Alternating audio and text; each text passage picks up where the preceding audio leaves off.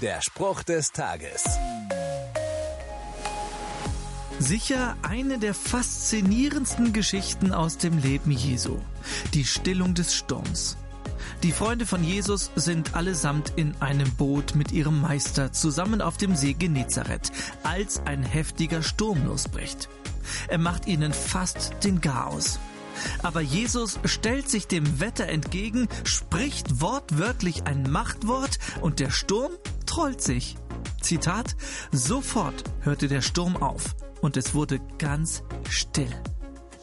Du sehnst dich nach Ruhe und Frieden im Herzen und nicht nur ein bisschen? Vertrau auf Jesus und bitte ihn ein Machtwort in deinem aufgewühlten Leben zu sprechen. Der Spruch des Tages steht in der Bibel. Bibellesen auf bibleserver.com.